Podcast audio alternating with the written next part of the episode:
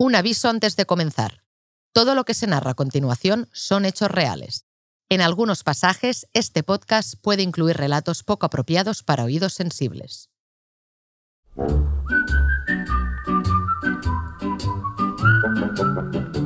Lillehammer es una ciudad nórdica perdida de la mano de Dios. Tanto que el programa de protección de testigos del FBI envió allí a un mafioso norteamericano tras delatar a sus compinches.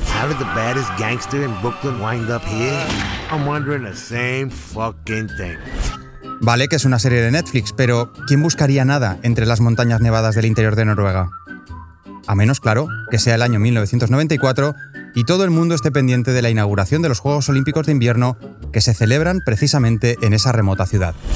On behalf of the Lillehammer Olympic Organizing Committee, I am pleased and No, prometemos que en Brazalete no hemos cambiado el negro por el blanco, pero os vamos a pedir una cosa que más adelante tendrá sentido.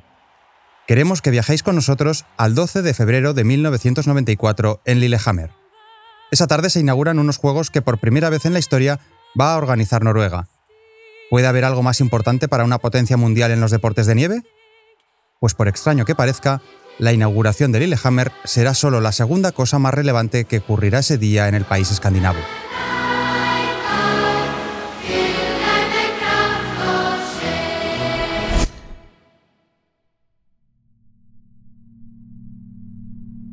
Recorramos 180 kilómetros al sur, hasta Oslo. En concreto a la Galería Nacional de Arte, donde dos hombres acaban de saltar la valla exterior del museo que custodia una de las joyas más importantes de la pintura. Nada más llegar a la fachada del edificio, uno de los hombres coloca una escalera junto al muro y trepa hasta una ventana. Una vez allí, rompe los cristales, desciende hasta el segundo piso y se planta delante de una tabla de 90 por 70 centímetros. La descuelga de la pared y se la lleva bajo el brazo como quien saca una pizza de la nevera del súper. Acaba de robar el grito de Edvard Munch.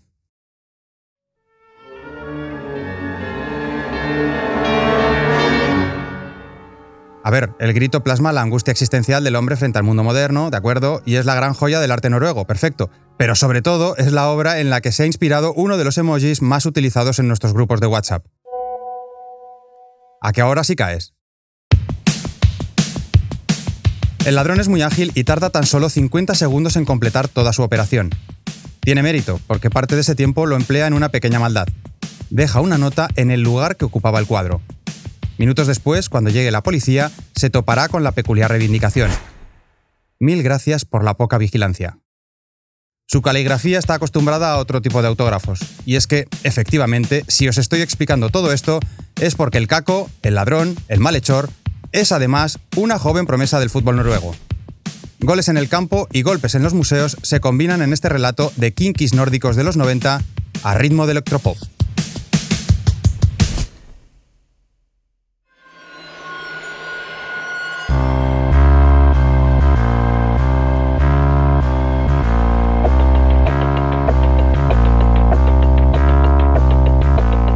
Más allá de los focos y la fama, de las victorias y el dinero, el fútbol cuenta también con su lado oscuro. Relatos de perdedores en el campo y en la vida. Equipos malditos, jugadores desaparecidos, estadios trágicos. Ya es momento de que algunas de esas historias y sus protagonistas abandonen la penumbra del olvido.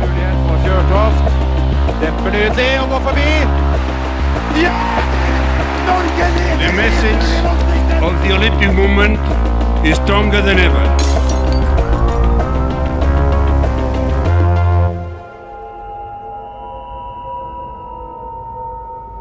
Yo soy Aitor Lagunas y esto es Brazalete Negro, de Panenka Podcast y Radio Primavera Sound, con el apoyo de Estrella Damm.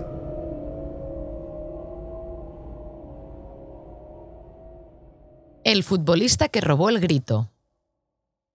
Hoy en día Noruega está más de moda que nunca gracias a Erling Braut Haaland. Oportunidad de marcar su primer gol en la Premier League. Patea Haaland. Gol, gol. Antes de su irrupción había que ser muy parabólico para pensar en esa nación escandinava de apenas 5 millones de habitantes cuando hablabas de fútbol. La mayoría de sus deportistas se dedica, por razones obvias, a disciplinas invernales. Por decirlo de algún modo, el deporte rey siempre fue un poco vasallo en Noruega, pero antes mucho más que ahora. Por ejemplo, en 1988, año en el que arranca nuestra aventura. La selección nórdica lleva medio siglo sin participar en un mundial, y la de futbolista es allí una profesión bastante modesta. Casi todos los jugadores en aquella época en Noruega eh, eran semiprofesionales, entonces tenían media jornada de otra profesión, ¿no? Paul Como- Edegor, periodista noruego afincado en Valencia. Aún no ha empezado ni eh, la época dorada, ni con eh, la selección nacional, ni con el Rosenborg, que en los 90 los dos tenía mucho éxito. Pero en los 80 eh, éramos como muy amateurs en el mundo global, o, eh, incluso en Europa. Eso es lo que le sucede a los jugadores del Bolerenga, que ni siquiera ganando tres ligas a comienzos de los 80 han conseguido convertirse en profesionales. Nada de cochazos, ropas de marca y casas de lujo. Después de los entrenos, cada futbolista se lleva su chándal para lavarlo en casa. Pero precisamente en ese contexto tan poco glamuroso, hay un chaval que ha empezado a llamar la atención. Su nombre es Paul Enger. Tiene apenas 18 años y aunque todavía es jugador del filial, acaba de debutar en la UEFA contra el Beveren belga. Enger es un chico especial. Procede de Treita, el barrio más humilde de Oslo, donde vive en uno de esos bloques de cemento que son parecidos en todo el mundo. Su entrenador que tenía en Volderenga decía que era un jugador con mucho olfato del gol, que era muy fuerte y rápido. Era un talento bastante notable. Sin embargo, sus cualidades futbolísticas no son las únicas que destacan. Entre tanto pluriempleado, Enger es el único jugador que aparentemente carece de otro trabajo. Y no solo eso. Cuando acaban los entrenamientos y todos se llevan la ropa sudada a casa para hacer la colada, Enger coge su chándal y lo tira a la basura. Al día siguiente siempre aparece con otro nuevo. Los jugadores preguntaban, ¿por qué lo tiras? No, Eh, no vale la pena lavarlos, yo, compro más. Además, en el parking de la ciudad deportiva su BMW canta como una almeja. Por si fuera poco, el tipo es un cachondo y en la matrícula de su coche ha colocado P. Enger. Hay que explicar que Penger, además de ser su nombre, es también el término coloquial con el que los noruegos se refieren al dinero. Es decir, pasta, plata o lana, en función del lugar desde donde estés escuchando este podcast. Pero ¿de dónde saca el Penger este mocoso si precisamente es el único jugador que no tiene otros ingresos?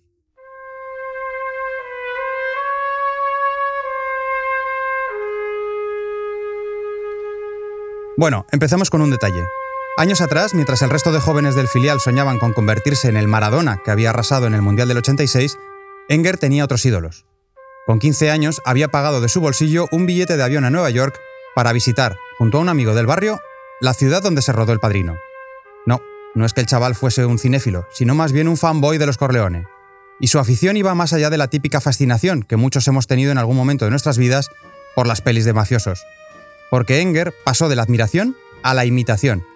Con solo 16 años fue condenado por pertenecer a la banda de Treita. El grupo criminal estaba liderado por un maestro de artes marciales de día y extorsionador en los bajos fondos de noche. En aquel entonces nuestro futbolista era solo un adolescente, pero ya había tenido tiempo de montar su propio salón de billar ilegal. Desde luego, si existiera el premio Golden Boy entre los aprendices de la Cosa Nostra, Enger sería un serio candidato a alzarse con él. Sin embargo, más allá de alguna broma entre compañeros, Enger se comporta en el vestuario. Como buen aprendiz de Lampa, el muchacho sigue sus propios códigos de honor. Ya lo dijo Tony Soprano en la mítica serie de HBO. Un mafioso no debe cagar donde come. Paul lo aplica a rajatabla y deja en paz las pertenencias de sus compañeros. Al contrario, se cuenta que una vez desapareció un ordenador de las instalaciones del club y Enger se encargó de que los ladrones lo devolvieran al día siguiente. Cuando fueron a viajes, eh, por ejemplo, si alguien ha olvidado el- la llave del coche, claro, Paul Enger ya abrió la puerta en, en dos segundos. O cuando estaban en, en partidos afuera, quien contrabandó eh, botella de licor, por ejemplo, pasando la aduana, eh, claro, lo conseguí él. Como Enger cae simpático, casi todos deciden pasar por alto sus excentricidades. Lo mejor para no saber es no preguntar. El problema es que Paul no es de los que necesite demasiado para empezar a largar. Ya hemos dicho que la precariedad del fútbol noruego obliga a los jugadores a tener otro trabajo. Enger tiene la poca prudencia de no cortarse a pesar de que dos de sus compañeros de vestuario son agentes de policía. Los lujos de Paul son demasiado caros para que no arqueen la ceja, así que le someten a un marcaje al hombre. Cada día, al terminar el entrenamiento, le siguen por las calles de Oslo. En poco tiempo le ven gastar grandes sumas en restaurantes caros, relojes de lujo y ropa de marca. No solo eso, los agentes descubren que Paul saca el dinero robando joyerías y dinero en efectivo. Los compañeros de Enger deciden informar a sus superiores. Él, mientras tanto, sigue fardando. Cómo ganaba dinero con sus robos. Él fue el primero de, de comprar un, un Porsche en Noruega. Era el único que tenía un Porsche en Noruega en los finales de 80.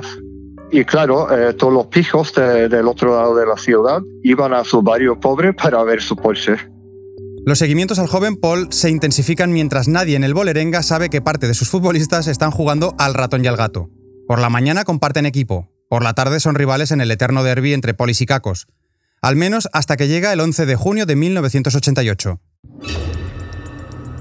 Ese día Paul irrumpe en una joyería de la calle Karl Johan, la más lujosa de Oslo, y roba relojes y joyas por valor de 5 millones de coronas. Con el trabajo de campo de sus compañeros, la policía no tarda en ordenar el registro de su vivienda. Es entonces cuando llega la sorpresa. Fueron a su casa y encontraron todo, efectivo robado, eh, joyería robado, pero también el cuadro del álbum que en la pared, ¿no? No, ese cuadro de Munch todavía no es El Grito, sino El Vampiro, otra obra del considerado mejor pintor noruego de todos los tiempos. El lienzo había desaparecido unos meses atrás cuando un ladrón colocó una escalera al lado de una ventana del museo y sustrajo el cuadro sin problemas. Os suena el método, ¿verdad? Pero no, no nos adelantemos. Estamos en 1988 y Paul Enger, 21 años, centrocampista ofensivo del Bolerenga, ficha para las siguientes cuatro temporadas por el equipo de la cárcel. Hagamos aquí una pequeña pausa para hablar de la Noruega en la que crece, golea y golpea Enger.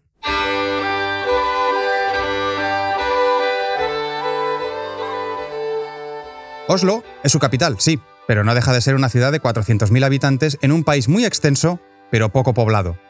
La Noruega de los 80, además, es la última Noruega relativamente pobre. Hay que recordar que eh, ahora en muchas partes del mundo ve Noruega como un país muy rico, ¿no? Pero después de la se- Segunda Guerra Mundial, Noruega era un país bastante pobre. Eh, y claro, descubrieron el petróleo los finales de los 70 y, y, eh, en medio de los 80, cuando ya empezó a jugar fútbol y, y hacer sus robos, Efectivamente, el descubrimiento de enormes recursos petrolíferos y gasísticos en el Mar del Norte cambia a la sociedad noruega.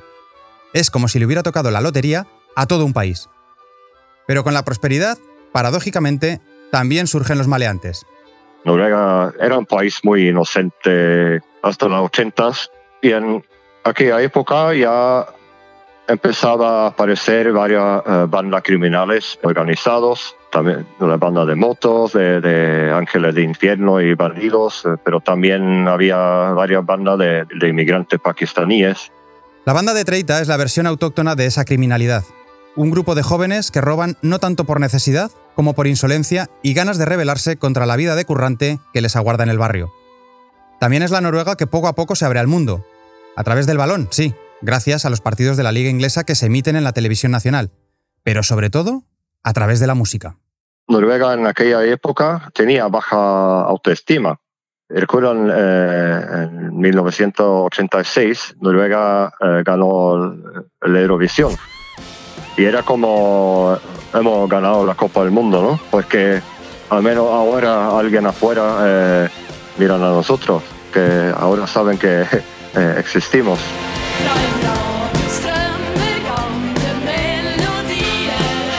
Bobby Sox y Lade Svinge. Sí, sí, era como Lade Svinge, Lade rock'n'roll. Lade Svinge till du miste all kontroll.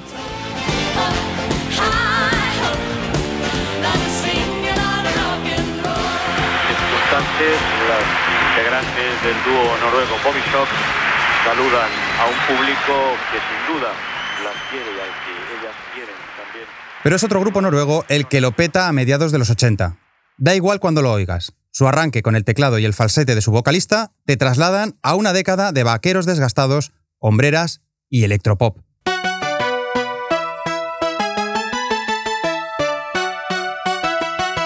Ah, de Ajá.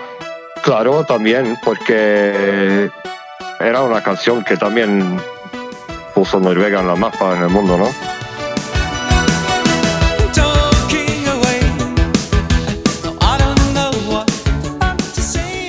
Más allá de las virtudes musicales del tema, que alguna debía tener, Take On Me fue un melocotonazo instantáneo gracias a un nuevo medio, la MTV. La imagen empezaba a pesar en un mundo ya globalizado por la televisión satélite. Y el videoclip de este tema, que combinaba imágenes reales con dibujos animados, fue rompedor. Tanto que ha servido de inspiración a muchos artistas. La última, Shakira.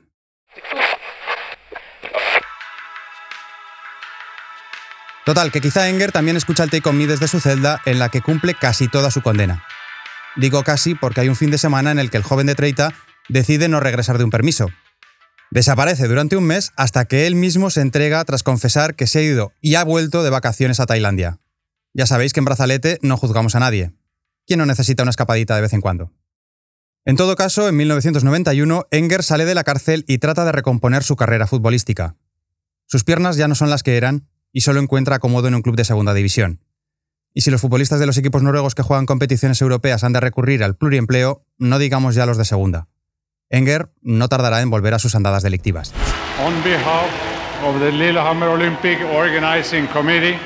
Y aquí regresamos a aquel febrero de 1994 en el que todo el mundo mira a Lillehammer. Como los Juegos Olímpicos del verano del 92 sirvieron para que España mostrase su repentina modernidad, Dos años más tarde, es Noruega la que exhibe al mundo su recién adquirida riqueza. Ya sabéis lo que pasa esa madrugada, pero os lo refrescamos leyendo el ABC. El grito, la hora más célebre del pintor noruego Edvard Munch, fue sustraída a las seis y media de la madrugada del sábado de la Galería Nacional de Oslo. Los ladrones aprovecharon la absoluta ausencia de fuerzas del orden en el edificio, quienes ayer dedicaron todos sus efectivos a cubrir la seguridad en la inauguración de la Olimpiada de Invierno en Lillehammer, para penetrar en la pinacoteca con una escalera que colocaron frente a la sala de la galería. 50 segundos, los suficientes para que la sociedad noruega enmudeciera al conocer el robo de una de las obras más significativas de la historia del arte moderno. Pero si el grito enmudece las bocas de los noruegos, su robo afila los ojos de la policía. Los ladrones los han dejado en ridículo justo en el momento en el que todo el planeta miraba a Noruega. Pero es que además los delincuentes se han tomado la libertad de mofarse de ellos. La policía de Noruega encontró en la Galería Nacional de Oslo, diez minutos más tarde de sonar la alarma a las seis y media de la mañana, un papel prendido con un alfiler en el sitio que antes ocupaba el grito de Edward Munch, con el siguiente texto. Gracias por la mala seguridad. En Noruega ya se habla del robo del siglo. La policía noruega empieza la investigación de inmediato. Lo primero es revisar las cámaras de seguridad del museo. En las imágenes puede verse cómo ambos ladrones llegan cubriendo su cara con una capucha y apoyan una escalera en la pared. Después de un primer intento en el que uno de los dos ladrones resbala y cae escalones abajo, vuelven a intentarlo. Los ladrones se reparten la faena. Uno de ellos es más bajito y se encarga de sujetar la escalera. El otro, más fornido, trepa hasta el segundo piso para romper el cristal de la ventana. Una vez dentro, el grito está recubierto de un cristal blindado que lo hace sumamente pesado, pero el ladrón lo descuelga con pasmosa facilidad. De nada sirven los 3 millones de coronas que el Estado noruego ha gastado en reforzar la sofisticada alarma de la National Gallery de Oslo. En un visto y no visto, los ladrones desaparecen de la escena a bordo de un Mercedes blanco.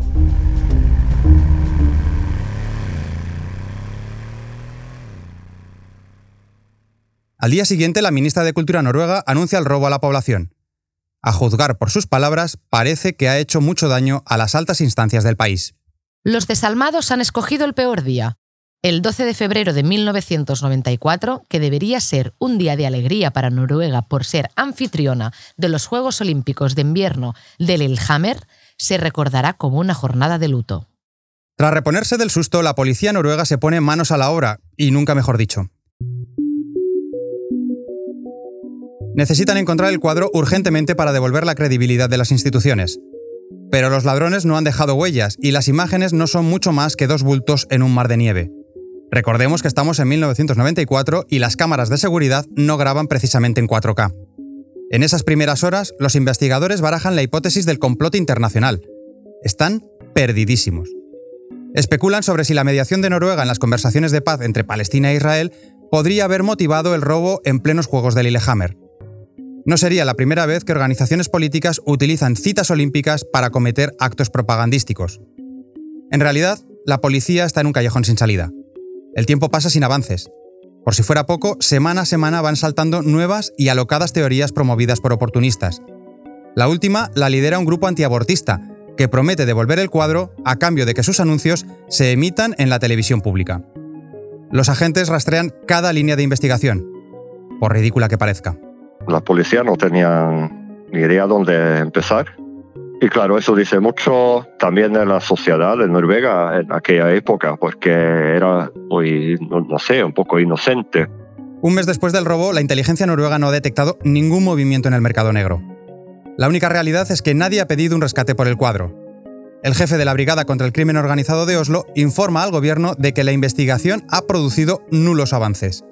Las autoridades noruegas van asumiendo que no podrán resolver el caso y deciden solicitar ayuda. Es entonces cuando un teléfono suena en la sede londinense de Scotland Yard, la legendaria policía británica. Quien descuelga es un detective mitad inglés, mitad americano, bastante peculiar.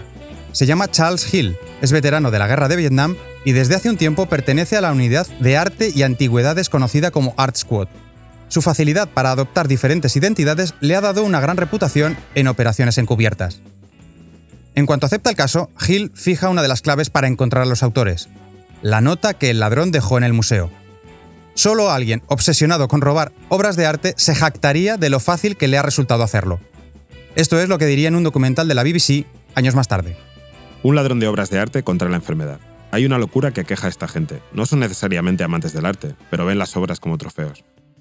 ¿Y quién crece más obsesionado por levantar trofeos que un futbolista?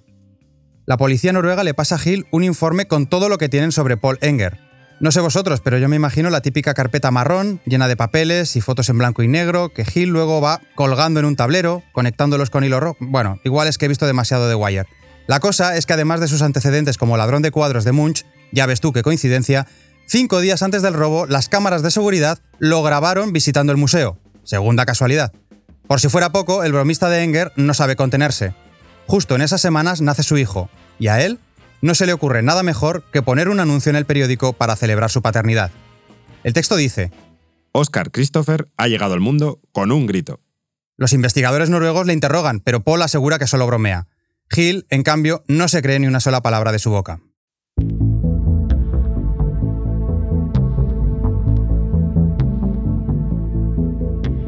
Nuestro Sherlock Holmes del arte está convencido de que el futbolista tiene algo que ver con el robo, para pillarlo, decide hacerse pasar por un traficante de cuadros con acento californiano.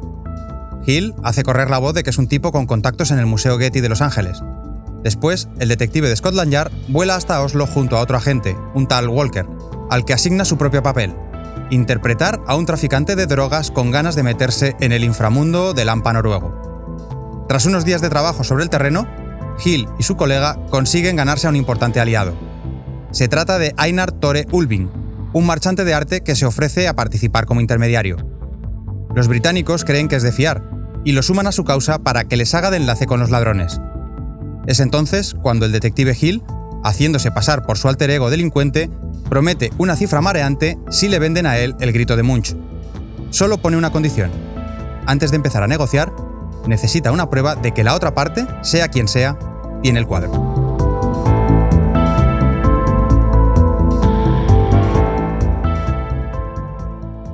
Días después, un teléfono suena en la redacción del diario noruego Dagbladet. La llamada anónima asegura a los periodistas que la policía debería acercarse a la parada del autobús de un pueblo en las afueras de Oslo. Cuando los agentes acuden al lugar, encuentran parte del marco original del cuadro robado. Esto dijo el ABC del día. El director del museo manifestó que es difícil valorar este hallazgo, pero debe haber sido colocado ahí de forma deliberada, lo que podría demostrar que quieren establecer contacto con nosotros. Hill lo celebra. Su caballo de Troya ha comenzado a trotar por los bajos fondos noruegos.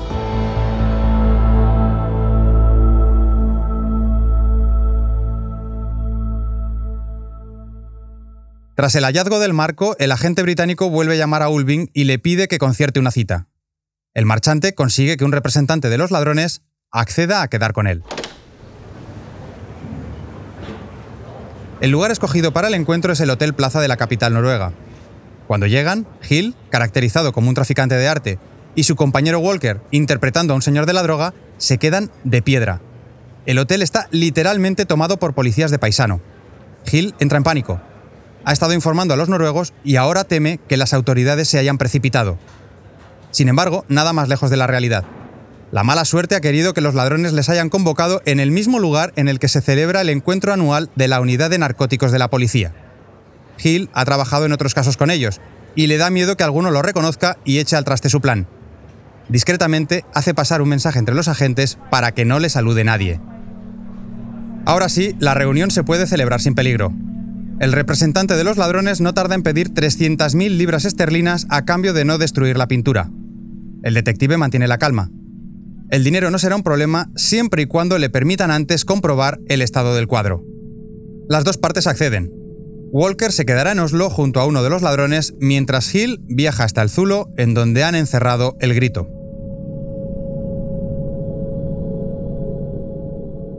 El plan entra en su tramo más delicado. Hill dedica las horas previas a la cita a estudiar detenidamente el grito de Munch. Tiene que memorizar cualquier detalle que le ayude a diferenciar si el cuadro que le enseñarán ¿Es el original? ¿O solo una buena copia? Scotland Yard y la policía noruega planean a conciencia el dispositivo. Walker se reunirá en Oslo con uno de los ladrones. Deberá llevar una bolsa de deporte con la cantidad acordada y dejar que el ladrón cuente el dinero. Solo entonces Hill será conducido hasta la obra. La mañana del encuentro, un coche recoge Hill. No sabemos si le vendan los ojos, pero yo personalmente me decanto por ello. No sé, es como de primero de extorsión. Tras unos cuantos kilómetros de carreteras secundarias, el vehículo se detiene junto a una casa de campo de Asgardstrand, un pueblo de postal junto a un fiordo noruego. Es tan de postal que el propio Eduard Munch pasó allí largas temporadas pintando sus paisajes. Ahora, unas décadas más tarde, tenemos a un detective inglés, quiero pensar que con los ojos vendados, tratando de salvar la mayor obra de arte de Noruega. Cuando Hill entra en la casa de campo le están esperando tres hombres.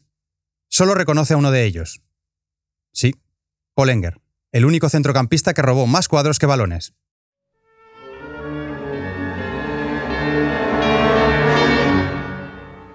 Enger conduce a Gil hasta el salón y una vez allí, levanta la alfombra. En el suelo se dibuja una trampilla que conduce a un sótano. Cuando Gil baja la escalerilla, se topa con el grito cara a cara. Sabe que es el original, porque recuerda que el autor noruego tuvo un percance mientras lo pintaba y derramó varias gotas de cera sobre una esquina. Las manchas están allí. El caso ha sido resuelto. Agentes de los servicios secretos de Scotland Yard actuaron como cebo en la operación de rescate del emblemático cuadro El Grito de Edvard Munch, que fue robado el pasado 12 de febrero. Aunque fueron detenidas tres personas en la operación de rescate, estas han confesado que simplemente tenían el cuadro para intentar venderlo, pero que no participaron en el robo de modo directo. Los autores del mismo siguen aún en libertad. Al más puro estilo cinematográfico, dos agentes secretos ingleses visitaron la capital noruega y dieron señales en los hoteles, en los bares y en los círculos del submundo criminal.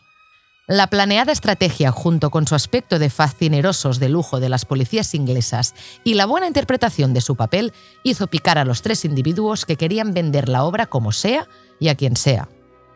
Una semana después de recuperarlo, el cuadro volvió a su lugar en la Galería Nacional Noruega. Hill y Walker regresaron a Scotland Yard con el deber cumplido, y la policía noruega descubrió que el robo en realidad había sido diseñado por la banda de Treita.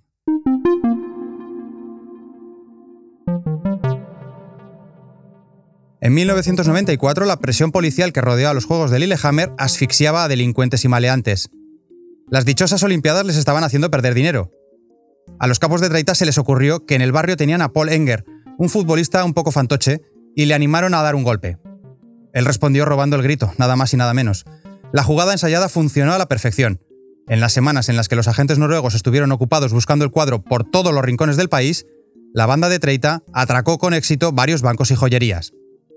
De los cuatro detenidos por el robo del grito, tres esquivarían la condena. Los jueces consideraron improcedente el testimonio obtenido por Hill bajo falsa identidad pero Pollinger no estaba entre ellos. A él sí le cayeron seis años de prisión. Ese fue el final definitivo de su carrera deportiva, pero no de la delictiva.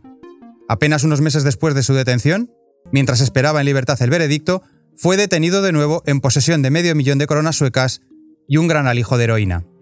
Así fue como en 1994 Enger volvió a dar con sus huesos en la cárcel.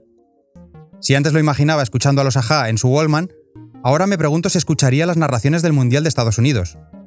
Porque durante aquel verano del 94, Noruega jugó una Copa del Mundo por segunda vez en su historia.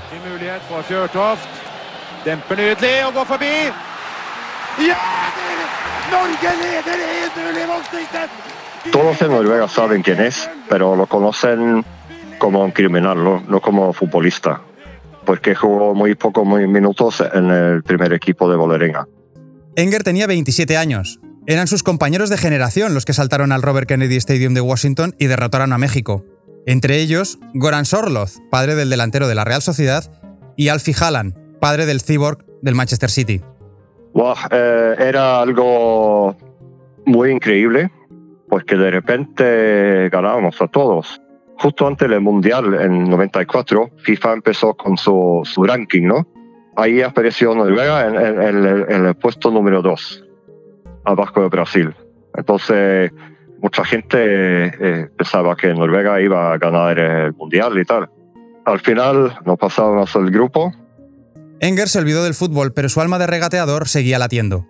Una tarde, a mitad de condena, aprovechó que el director de la cárcel había dado permiso para que los presos hicieran una excursión y se fugó. Al día siguiente, Paul concedió una entrevista en la televisión para proclamar a los cuatro vientos su inocencia. Necesito un descanso. Soy 100% inocente, no puedo soportarlo. Intentaré relajarme un poco, viajar a Suecia, Dinamarca o Brasil, no importa, siempre que pueda relajarme un poco. Me quedan 14-15 meses antes de la libertad condicional, pero soy inocente. Sería de tontos quedarse aquí quieto. Solo pienso en tomarme una cerveza para relajarme, como hace la gente normal.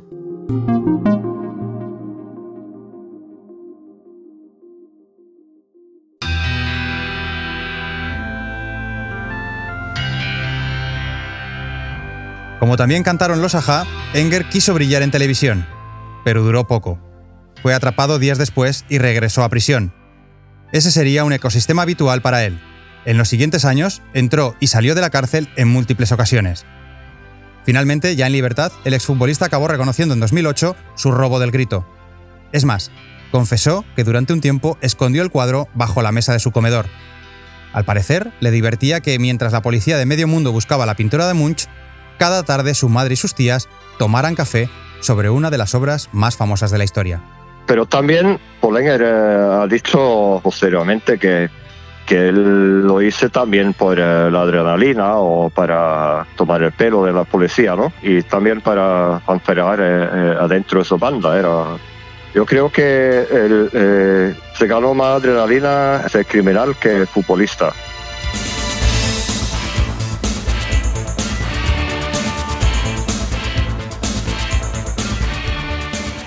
Pero quizá la mayor broma de todas la gastó en 2001, cuando Enger acudió a una subasta y compró una litografía original de Edvard Munch.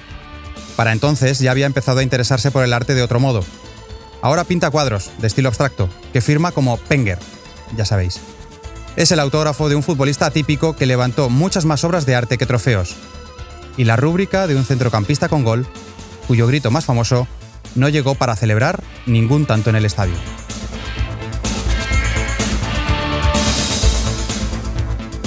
Brazalete Negro es una producción de Panenka Podcast y Radio Primavera Sound con el apoyo de Estrella Damm.